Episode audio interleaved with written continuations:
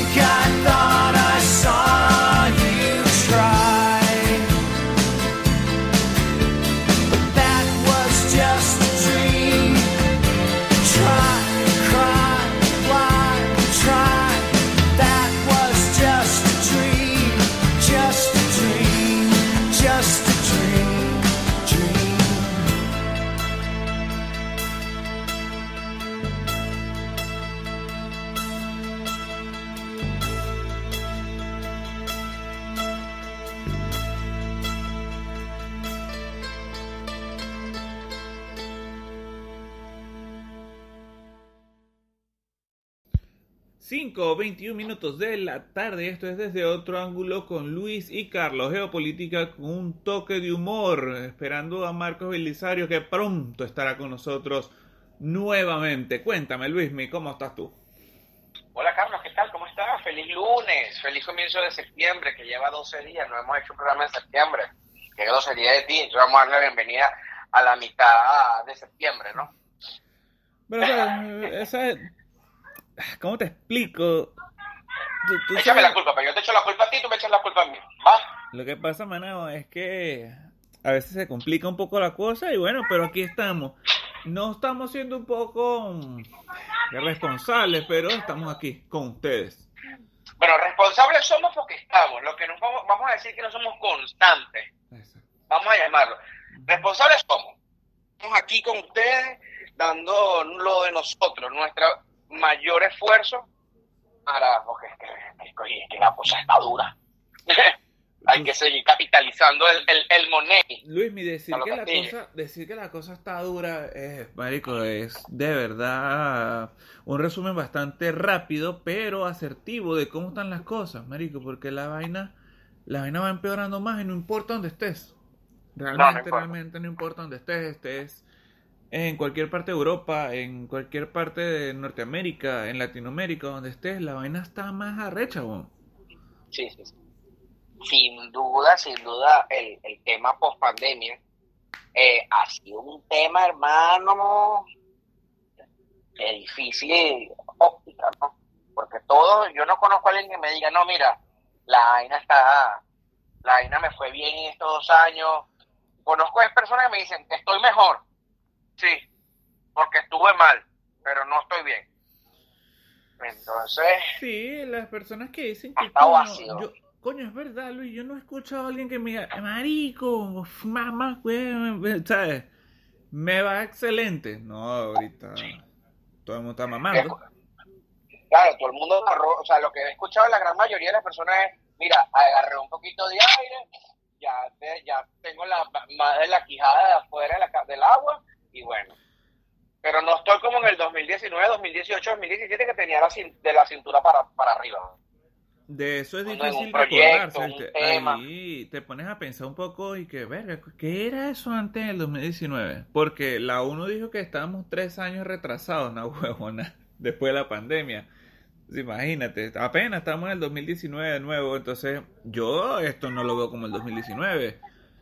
Tú que ya estabas aquí, tú que estabas aquí en, en ese año no sé cuánto era el costo o cuánto pagaban las compañías mm, regularmente aquí, cuánto era el, pago regular de un trabajador sin habilidades, digámoslo así.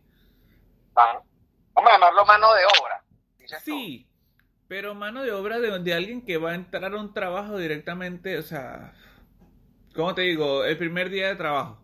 ¿Me entiendes? No, no un supervisor ni de en el, en el 2019 en el 2019 cuando yo llegué aquí, el tema era las personas, las personas ganaban entre 10 y 12 dólares la hora, 12 como máximo.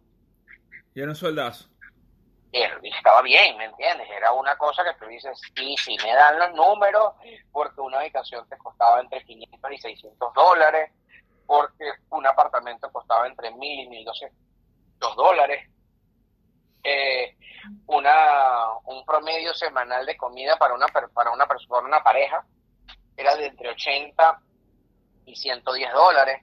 Ahí estoy metiendo proteína, estoy metiendo las eh, pastas, estoy metiendo, vamos a llamarlo una pequeña canasta base, para dos personas, ¿no? Eh, y bueno, y para mí la, una de las referencias más fundamentales es el tema de los, de los taxis el un taxi te cobraba en ese momento entre 4 y 5 dólares la carrera corta ahí en el pueblito donde nosotros lo manejamos y ahorita oscila entre 7 y 8 dólares.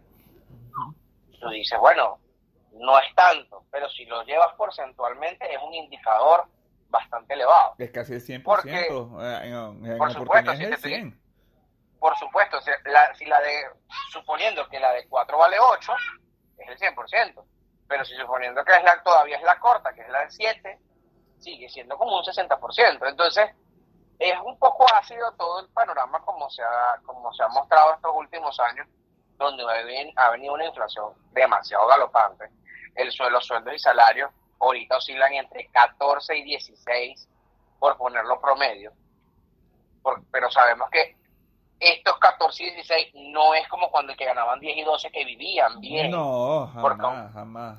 Porque eran de entre 10 y 12 ganabas bien, o sea, es alcanzaba bien. Entonces ahora el que te gana entre 14 y 16, eso no es ni es como el que ganaba entre 8 y 9 dólares en el Pero fíjate que hay, hay compañías hoy en día, hablando de 12 de septiembre del 2022, te están pagando a 13 dólares la hora sí, claro, se, están están aprovechando de la situación, que hay una situación eh, por, la, por lo que está ocurriendo en este país, que es la, la, polarización demócrata republicana, que, para no llamarla Trump Biden. Luis, eh, eh, disculpa, disculpa que te interrumpa, aunque me gusta, porque así puedo hablar. No, yo eh, toda la vida. este, te recuerdo que desde otro ángulo es un programa interactivo. Claro que sí, por aquí. Muchacho. Por aquí nos escribe Jorge Armando Esconde. Claro que sí. ¿Cómo sí? ¿Cómo sigue por allá esa cuestión de la gasolina? Papi, Estados Unidos, Estados, Estados Unidos se arregló para que sepa, ¿no? si Venezuela se arregló, Estados Unidos también. Estados Unidos se está arreglando. Mira, esta semana, bueno, esta mañana eché, cuando fui a llevar a Nacer al aeropuerto, y estaba en 3.39 el galón. Claro, ese no es el precio promedio. Ese es un que tú sabes que Carlos me enseñó a hacer golillero. ¿Dónde está 339? Ajá, te voy a decir porque me van. Te dije ya. Coco, Coco. Y piden la membresía. Coño, 3,39, chico. Imagínate, cuando llegué a este país, eh, nada, hace nada, estaba 2,10, más o menos. Sí, estaba por allí. Estaba por allí. Bueno, yo llegué y estaba en menos de 2 dólares. Sigue estando casi el doble. Este, estamos hablando que tengo 3 años aquí. O sea, ese es otro indicador para saber que las cosas han subido de precio. Han subido de precio los fletes, los todo lo que son los productos y servicios que obviamente se manejan de vía terrestre. ¿Por qué? Porque este es un país demasiado enorme, demasiado grande. ¿Te parece? Y mm. Una cosa, y lo que hemos hablado en distintas ocasiones, este es un país que su puerto más, eh, eh, eh como con más, es con, ah, con, ay, se me fue la palabra, el, el más grande, el puerto más grande de Estados Unidos. Con más tráfico, ¿quieres decir algo así? Con más tráfico, sí. Exacto. Gracias, Carlos, por ayudarme. el, puerto con mayor tráfico en este país es el, uno es el de California. Claro, pero es porque tiene China al lado. Exacto, por su cercanía con China. Entonces, ah, cuando todo está llegando a California, es, algo difícil de entender. Siendo California el país, el estado, perdón, mejor dicho, eh, con más con más tráfico, pero no es la eh, no es la costa que más consume. La costa que más consume es la costa este, desde Massachusetts hasta Florida. Entonces, estamos hablando, tú dices, bueno, pues está en el mismo país, sí, papi, pero son aproximadamente unos 4.500 kilómetros, por ponerlo, para no decirlo en millas, porque me, no me gustaría, porque sabes que no me quiero acostumbrar a eso. No, por Dios, ah, ah. eh, son 4.000, estamos en vivo sí, claro que sí, estamos en vivo, estamos en vivo. Sí. Estamos en vivo. eso. Eh, 4.500 kilómetros de recorrido de Los Ángeles a Nueva York. Ese, eh, papi, eso es, un pedal. Imagínate tú cuánto vale eso. Este, sí, lo, bueno, los camiones, no, no sé en cuánto está el diésel, obviamente eso no es gasolina, pero de todas maneras subió muchísimo. Todo acá casi en 5 pesos más o menos. Hay, la mayoría del tráfico sigue es en diésel, pero es que el diésel también está costoso. No hay un subsidio al, al, diésel. El litro del diésel es más caro que, el galón de diésel, de diésel es más caro que el de gasolina. El vulgar gasoil, pues. El vulgar gasoil, sí, exacto. Entonces, si ese es más costoso, significa que es más caro. No, que rinde más, sí, pero sigue siendo más costoso. Claro, no, no, no, porque, que te rinde más, rinde más, pero cuando vas a pagar la factura y en la, en la estación de servicio también es el doble. Por supuesto. Creo que te rinde un 30, 40% más, pero también vale eso, un 30, 40% más. Porque cuando mientras te está costando 3 dólares con 39 el, el, el litro de el, galón de, de combustible, de, gasolina, el de diésel te está costando 4.50. Entonces tú dices, eh, papá, pero ya va. Pero eso también, ¿sabes que Es algo de aquí. Porque en, por lo menos en Ecuador, el diésel no está a la par, pero no es el doble, es casi como el 20 o el 15% más caro que la gasolina. La gasolina más cara. porque es, un tema, es un tema de subsidios, ¿me entiendes? Sí. Porque lo que estamos hablando es un tema de subsidios. No vamos a subsidiar la gasolina 100%, pero vamos a subsidiar el gasoil. ¿Por qué? Porque es donde se maneja el tema del transporte de alimentos, de productos y servicios entonces, esa es una manera de hacer una contribución, o sea, de, de tener una, una, una contribución social para que las cosas no suban.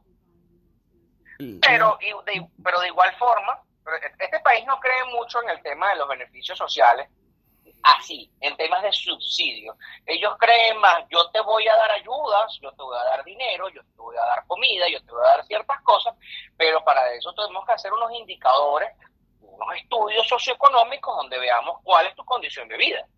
No es como estamos acostumbrados en Latinoamérica, que empezamos, vamos a subsidiar la comida, vamos a subsidiar el tema de los salarios, vamos a empezar a bonos, vamos a empezar a este país, a pesar de que sí ha tenido sus encuentros con el tercer mundo, no acostumbra a hacer ese tipo de ayuda social o beneficio social.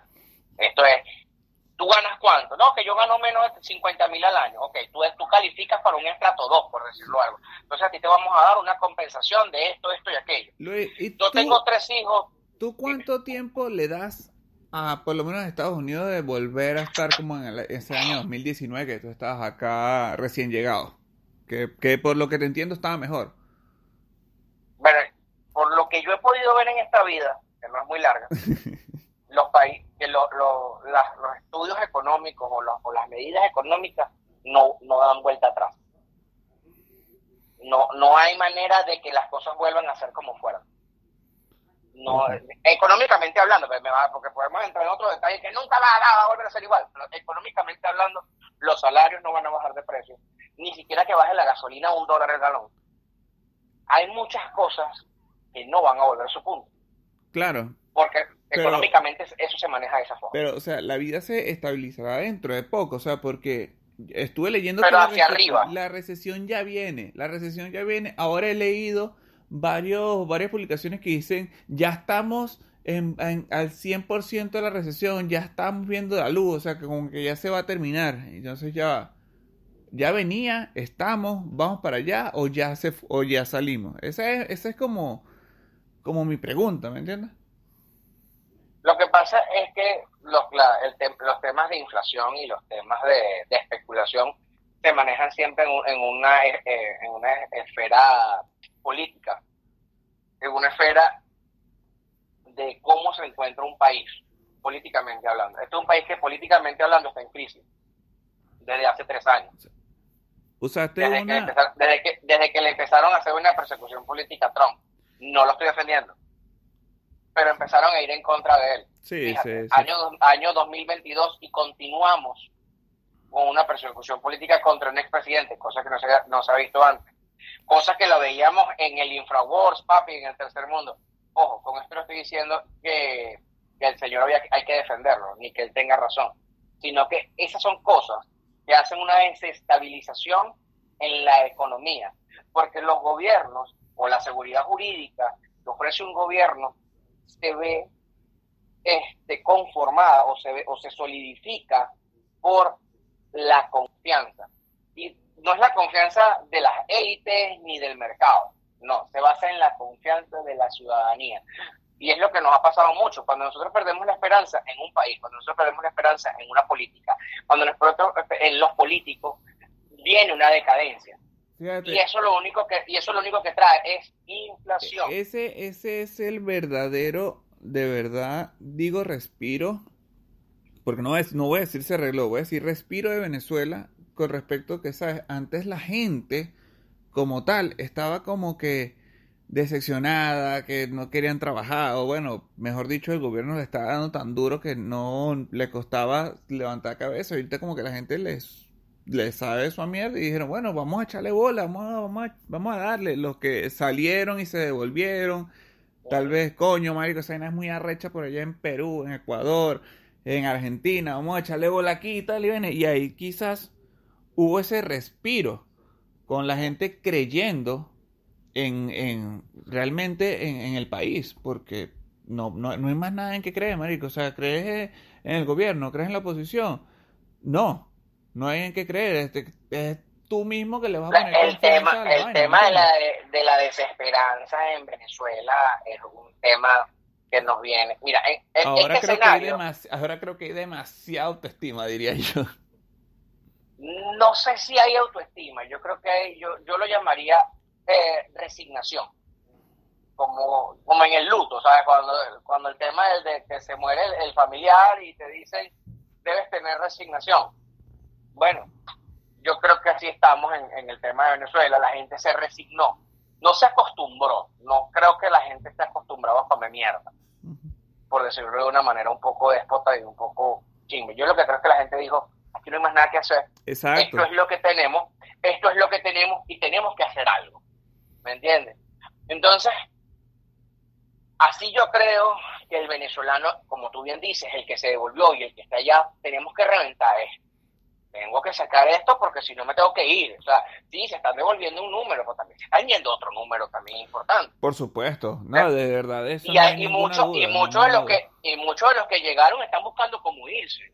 ¿Por qué? Porque dicen, epa, me vendiste fue una pelota de una pelota de aire me vendiste una flota de aire, un tema de que se podían comprar carros, un tema de que, se, que la comida y la plata alcanzaba, que si yo ganaba en dólares, porque entonces yo tengo una criptomoneda, que si yo invierto, que yo sí soy trader, que si yo tengo un pan con una panadería, que si yo compro algo. Para levantar allá en Venezuela tienes que llevar mucho dinero, Luis. O sea, tú le dices a la gente, sí, Mario, que la vaina está buena, que tal, que entonces que sí, pero tienes que... estamos hablando que el que se devuelve no es que tiene mucho dinero. Estamos hablando que el que se devuelve ganaba, ganaba, vamos a decirlo, un poco más del mínimo. Por eso te digo. más del mínimo de cualquier país. Por eso te digo, se devuelven y con cuánto en el bolsillo, con mil dólares, digamos. Mil te dicen, bueno, yo en Venezuela no pago casa porque vivo con mi mamá, yo no en Venezuela no pago el, internet, no, o sea, el wifi, obvio. Eh, en la calle no, simplemente no descargo nada y si no me le pego a cualquier wifi. Y nada, la gente dice, bueno, está bien, el tema de la luz, ah, bueno, ¿qué tanto? Cuatro, seis horas sin luz, o sea, no me muero, simplemente salgo para que fulanito y hablo paja. Entonces es un tema de que acepto cuáles son las debilidades. No hay gasolina, bueno, no importa, cuando llega con mi cola. Entonces, la gente dice, no puedo, porque prefiero estar en mi casa. O sea, yo no, eh, con esto yo no estoy criticando a nadie. Yo simplemente estoy buscando la manera del tema de la justificación y la de que, que toma. Que tienen las personas y dicen, mira, bueno, pero ponlo en nuestro caso, hermano, ponlo en nuestro caso. Nosotros que tenemos quizás un propósito o o tenemos un proyecto o tenemos una necesidad diferente a la de otras personas, pero dime, si nosotros estuviéramos en una posición de cumplido nuestro proyecto o simplemente resignado también en el sitio donde estamos, nos devolvemos a Venezuela. ¿Por qué? Porque tú tienes tu casa con tu mamá esperándote y yo tengo la mía con mi mamá esperando.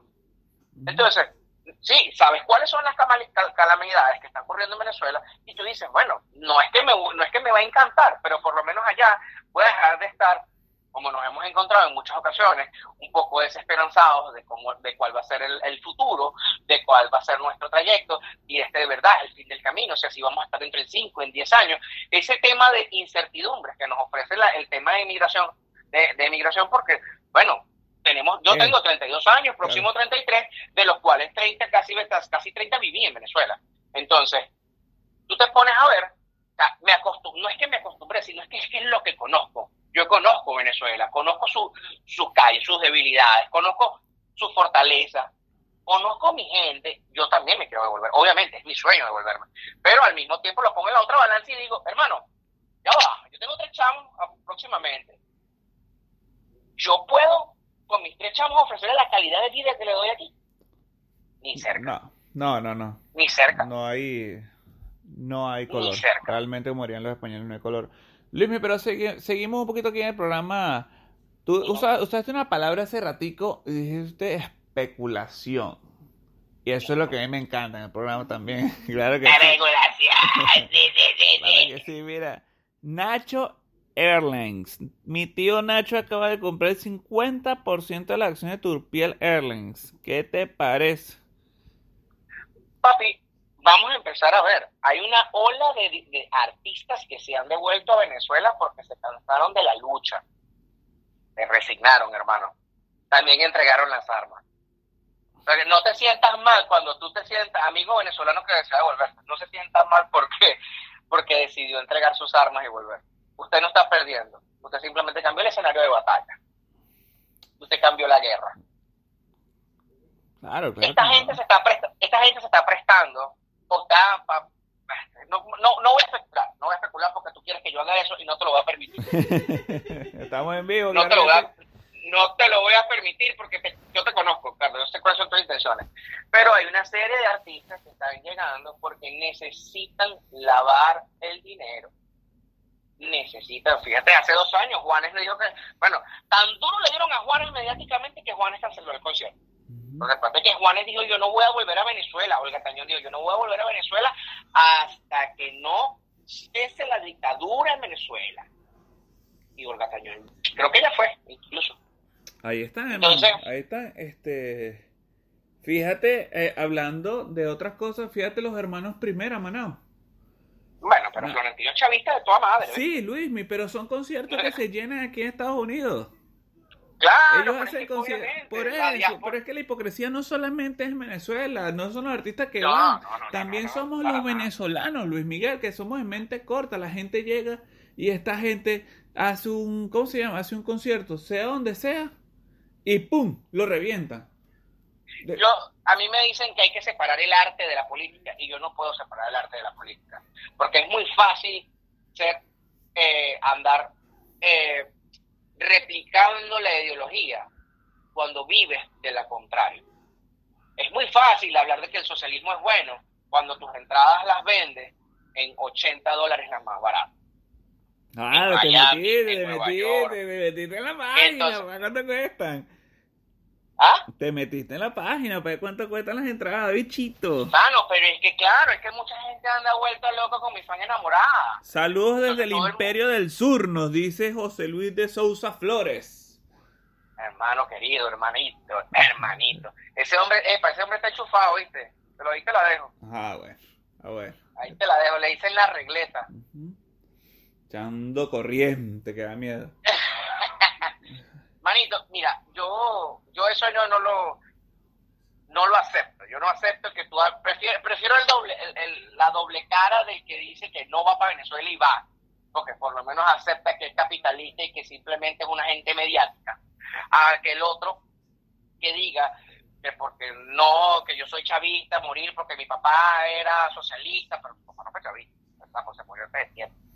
Pero que creía en la igualdad social, papi, no hay igualdad social en Venezuela no hay igualdad social en Venezuela.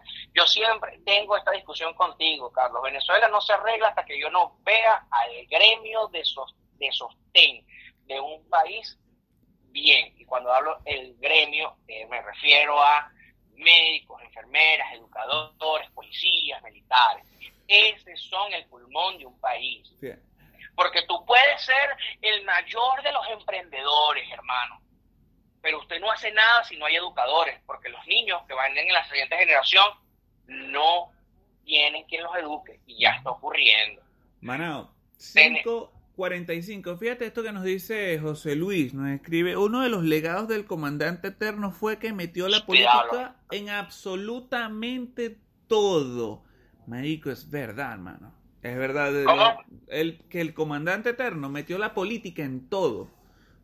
Claro, pero es que esa fue la idea. Recuerda que eh, su, su misión fue el pacto cívico-militar. Y ahí empezó a crear la VC, los, los, consejos comunales, el Plan Bolívar 2000, eh, cuando este, los círculos bolivarianos, cuando empezó a meter a todo ese sistema, hermano, ellos son una red, una red enorme en cada parte, en cada rincón. Fíjate que ellos organizaron en que cada comunidad tenía que tener una VC y un consejo comunal. Y tú decías, bueno, pero ¿qué es diferencia una de la otra? No, papi, que una me supervisa a la otra. Que no se me descarrile, que me mantenga. Y al mismo tiempo, bueno, los jefecitos de calle. ¿Cuántas calles tiene Venezuela? Vamos a poner un número exagerado. 20 mil calles. 20 mil jefes. Te digo, ¿Estaban recibiendo qué? Billetico. Siempre fue una jugada, papi. Siempre fue un tablero de ajedrez. Claro toma control. Al final siempre son menos personas que la población, pero mira, si tú haces, si tú no haces lo que no lo que lo que es la línea del presidente, a ti te paja y no te va a llegar la, bolsa de comida, no te vamos a hacer el bono de la patria, no te vamos y ahí se radicaliza. Y, y envuelve esto una locura fue Maduro. Porque Chávez era un poquito más dadivoso con el tema de que cuáles eran sus maneras de presionar. Bueno, Cadivi, eh, los carros, las neveras, o sea, todo el tema de mi casa bien eh, equipada, la, todo el tema de la misión vivienda, todo lo que eso abarca. Y estamos hablando, bueno, pero entonces Chávez era bueno. Fíjate que ahorita la política es, extrañamos a Chávez. porque ah, ya tenemos claro. dos gobiernos con Maduro. Pero es lo que es lo que estábamos hablando, por ejemplo, de los Estados Unidos. O sea, yo te, te pregunté, ¿se volvería a ser como el 2019? ¿Verdad? O sea, como que estable. Eso es lo que la gente piensa de Venezuela con Chávez, que era estable, que era una Venezuela más tranquila, que era una Venezuela donde se podía vivir. Entonces la gente extraña eso. Claro, porque a pesar de que era una burbuja económica, Chávez tenía cómo responderle a la burbuja económica. Tan fuerte fue la burbuja económica de Chávez que a los ocho años, ah no, ya eran diez años de su mandato, que fue en el 2008, eh, él hizo la reforma, la reforma económica, lo que fue donde le quitó tres ceros a la moneda. Porque fue él el primero que le dio el primer coñazo a la moneda. Y diez años después lo vimos con Maduro. Y Maduro le aguantó menos, porque Maduro le quitó cinco y después le quitó tres. Y cuidado si no próximamente lo, lo vemos de nuevo. Entonces... Mano, aquí hay un dato importante. De caballo. Que son cosas que nosotros no, no vemos. ¿Verdad? Aquí nos escribe José Luis, activo, activo, claro que sí, manado. Papi B. Papi B, mira. La cantidad de gente pidiendo plata para temas de salud cuando eso deje de verlo acá en Venezuela, diré que eso se arregló. Mientras seguiremos viviendo de una apariencia, ya que el gobierno está dando duro con esa imagen de que todo funciona. ¿Entiendes? Sí, y que y ahorita con todo el tema de ese de, recaudación de fondos para, para salud, uno no sabe realmente quiénes sí, lo, quiénes sí lo necesitan y quiénes no, porque es una duda que queda sembrada en la población porque hay tanta gente solicitando ayuda que cualquier persona se puede colar, o sea, con malas intenciones, para usar la enfermedad de cualquier persona para usufructuar, ¿no? O sea, para, para su disfrute. Entonces, no sabemos hasta dónde puede llegar este punto, porque sabemos que hay gente mala ahí en todos lados, ¿no?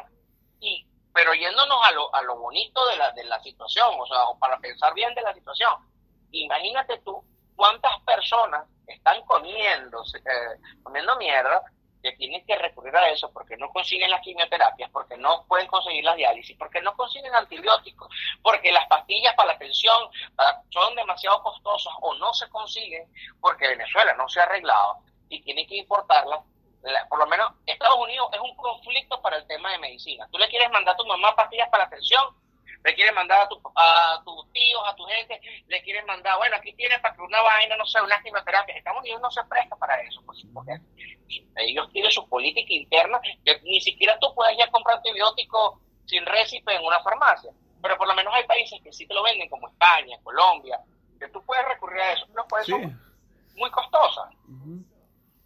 Y entonces tú tienes que estar recurriendo, no, mira, estas me las mandaron de España tienes que estar recurriendo a ayuda humanitaria, pidiéndole a ONG que te metan en la rosca. Ese, el, problema de la, el problema de la salud es como dijiste eh, con lo de tus hijos, que cómo yo le brindo esta calidad de vida a mis hijos. Ah, sí, marico, es verdad.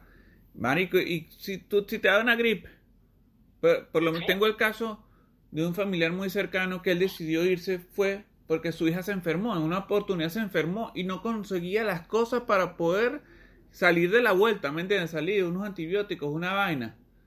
Entonces él decidió, no, yo me voy para el coño. No, si esto es así ahorita, imagínate, se va a poner peor después. Y eso fue en el año 2016, cuando, bueno, obviamente la vaina estaba...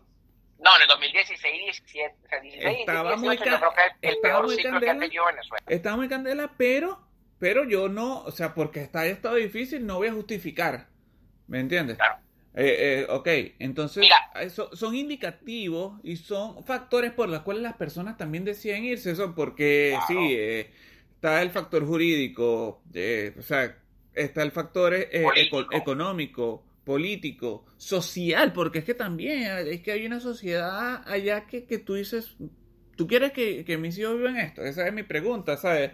No, no, pero como hay todas esa vuelta también está la salud. Como yo te hemos tenido esta conversación, como hay personas que decidieron en su vida no tener hijos porque no quisieron, yo siempre quise tener una familia numerosa.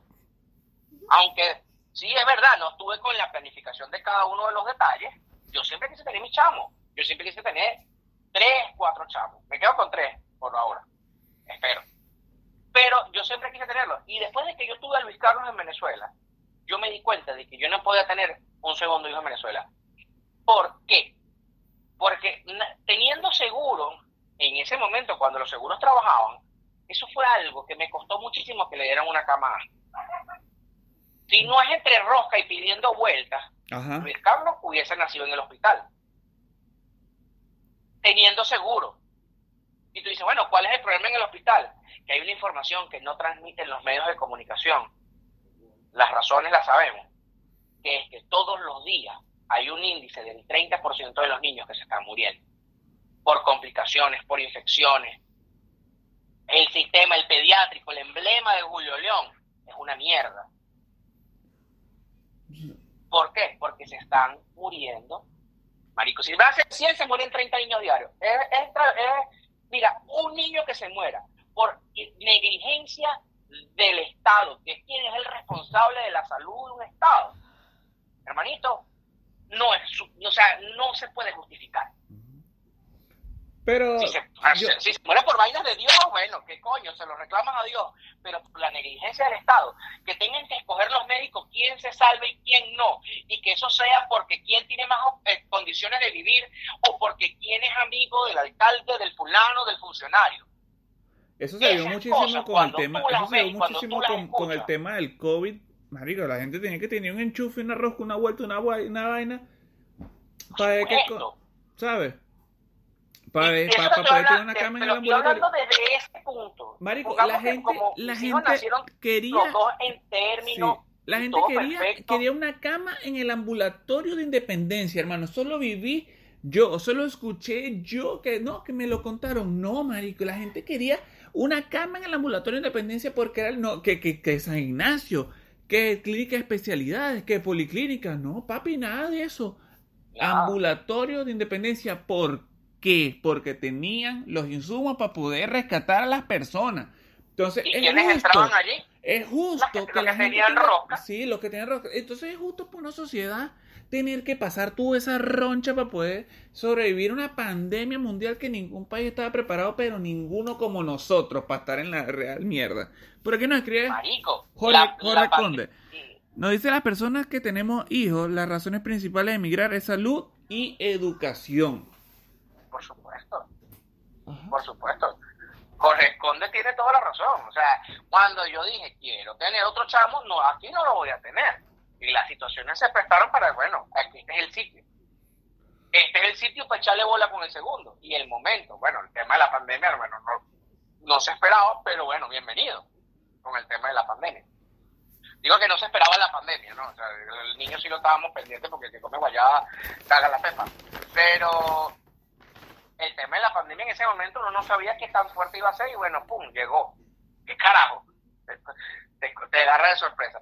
Pero el tema de la pandemia dejó un, una ventana a ver que el mundo entero no estaba preparado, como bien dice, porque no existía un país no existía un país que tuviera por lo menos, por lo menos 100 camas por persona, por habitante. Perdón.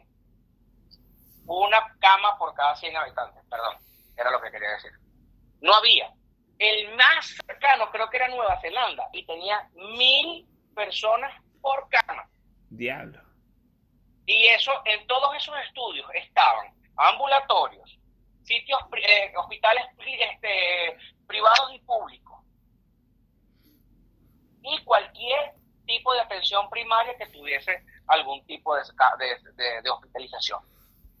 No existía en ninguna parte del mundo quien tuviera menos de mil personas por cama. Luis, haciéndole aquí un giro rápidamente al programa porque, verdad, nos quedan son seis minutos, porque tú hablas mucha paja.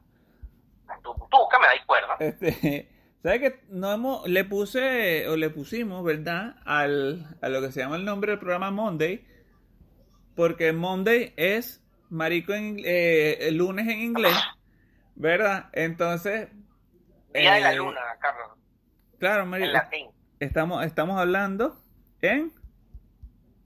En honor a la reina Isabel II, ah. Mortadela. Eh, sí, de la ancha. Se murió, mi amor hermano, se murió la reina. Se murió la reina, hermano, a sus 96. 96 años. Mucho. Ha dejado un legado de, de, de, de imponencia, de cómo una gente se pudo mantener todo ese tiempo con una, con una fuerza política, porque la tipa no era solamente un emblema monárquico, sino también política y respetada. La tipa no solamente en su país, sino en el mundo entero, llevaba la bandera como una de las monarquías más respetadas y más eh, eh, queridas, ¿no?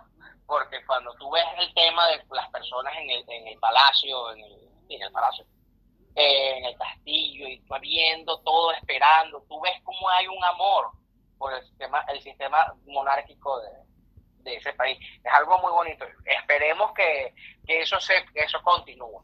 Esperemos que eso continúe porque eso al final es una tradición y es un sistema político que se debe respetar. Es el sistema político que quieren los británicos, se les respeta.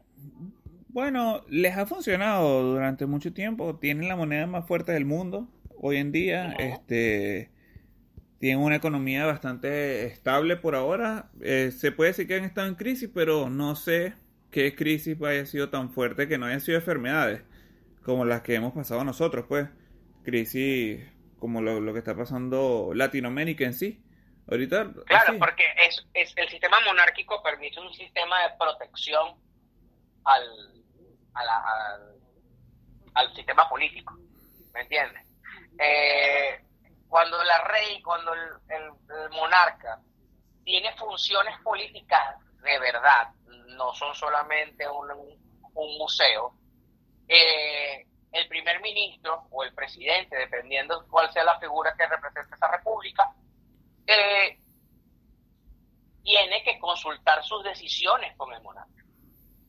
Entonces, cuando el monarca ve que esas cosas no son la tradición de un país y que eso no va en una evolución, obviamente no va a dar, no va a dar una respuesta afirmativa a, a las decisiones del primer ministro. Y Pati lo remueven, porque el, mona- el, el rey o reina tiene todo la, el poder o el potestad de, mira papá, 40 y para la cola. En ese tipo de monarquías, porque la de España es, es un museo. Mano, ya son las 6 de la tarde. Y por aquí te, vamos a leer los, los últimos mensajitos del día. Por aquí nos escribe Papi José Luis de, Sousa. Papi, no solo en salud. Ve, cualquier institución pública, sea de salud o no, por ejemplo, oficinas del SAIME, esa vaina se está cayendo a pedazos. Las escuelas, la industria petrolera, eléctrica, etcétera, todo en resumen acabaron con absolutamente todo. Sí, sí, eh, o sea, soy- nosotros vemos como, di- digámosle a la salud la punta del iceberg, no porque no sea el grueso, pues realmente, porque es muy la salud es muy importante, pero es lo que más podemos ver nosotros en, en algo inmediato, porque por lo menos la industria petrolera no, no sabemos cómo está, sabemos que está hecha mierda, pero no sabemos cómo, Pero, cómo pero está. sabemos que, que las responsabilidades básicas de un, y digo básicas por, por, por ser un poco modesto, pero de un, de un de un sistema de gobierno es la seguridad, la educación y la salud. Y, y, el, y de verdad eh, eh, Venezuela se ha caracterizado por fracturar y destruir cada uno de esos sistemas, Por ejemplo, en San Felipe, porque no sirven. En San Felipe se ha, se ha ido la luz en, en sectores, eh, más, más que todo de la quinta, venía hacia abajo. Mi mamá me dice, coño, Carlos, que no se ha ido la luz, qué tal, y qué bien, qué chévere. Pero el papá de mi esposa le dijo, coño, en estos días duramos casi que todo el día sin luz. ¿Sabes? Son cosas que no saben qué está pasando de un lado y del otro lado de la ciudad, digamos. Entonces a veces... Pero, pero ese tema ese tema da más rabia porque ese tema es de control también ese tema no ha sido solamente de negligencia ese tema también ha sido ellos lo han venido utilizando a su conveniencia lo han llamado los cortes programados ¿por qué? porque ellos no ellos quieren controlar a la población eso va más allá simplemente de ineficiencia eso va de total eficiencia en su sistema de gobierno que ellos quieren e- emplear y te digo algo que me preocupa, que podemos discutirlo en el próximo programa. Yo no he escuchado al primer precandidato o candidato llevando verdaderas propuestas para el post-24. Ahí te la dejamos. Te hablo, y te lo digo así, reformas tributarias, reformas de, la Constitución, no he escuchado reformas de la ley del trabajo. Que no, saben qué decir, hermano. Y, y yo veo que eso es importante más allá del populismo. Quiero escuchar a los precandidatos decir cuál es el verdadero proyecto después de que salgamos de Maduro. Porque salir de Maduro puede ser fácil. No, la vaina es lo pero que viene salir después. de la mierda, pero salir de la mierda en la que estamos es lo difícil. Esto fue desde otro ángulo con Luis y Carlos Geopolítica con un toque de humor. Claro que sí, nos escuchamos próximamente el día viernes. Muchas gracias por estar con nosotros. Chao, chao. Chao, pues.